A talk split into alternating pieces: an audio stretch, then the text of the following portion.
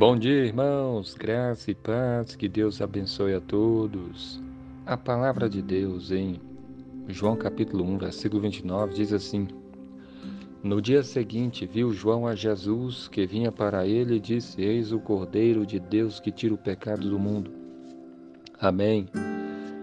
Esse texto bíblico nos fala que João viu Jesus Cristo. E quando João Batista viu Jesus, ele testemunhou que Jesus era o Cordeiro de Deus, o Cordeiro de Deus que tira o pecado do mundo. Ele falou que Jesus era o Cordeiro de Deus porque em Israel era oferecido constantemente a Deus um cordeiro, cordeiro sem defeito, em sacrifício. E esse sacrifício do cordeiro simbolizava o que Jesus viria e faria por nós, porque Jesus foi sacrificado, o sangue dele foi derramado para que nós fôssemos perdoados. João entendeu que Jesus é o Cordeiro de Deus que tira o pecado do mundo. João entendeu que aqueles cordeiros que eram oferecidos anteriormente simbolizavam e apontavam para o verdadeiro sacrifício. O verdadeiro sacrifício que pode tirar o pecado do mundo é o sacrifício de Jesus.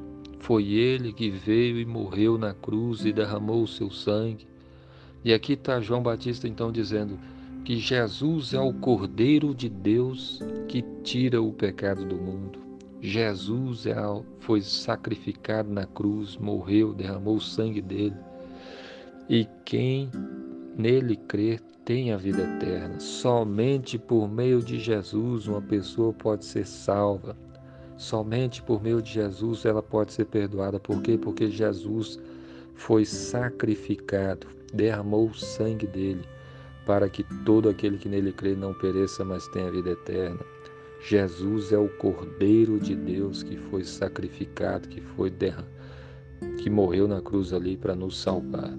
Então nós devemos crer verdadeiramente no Senhor Jesus, confiar nele com todo o nosso coração, nos arrependermos dos nossos pecados e cada vez mais nos apegarmos a Cristo, a Sua palavra, a Sua vontade, obedecer os seus mandamentos, viver de maneira que agrada o Senhor. Então, Jesus morreu na cruz para nos salvar. Ele é o Cordeiro de Deus que tira o pecado do mundo. Então, que você se apegue a Jesus, que você pregue o nome de Jesus, para que aquelas pessoas que ainda não se arrependeram se arrependam e recebam em Cristo o perdão dos pecados. Somente Jesus pode salvar o pecador.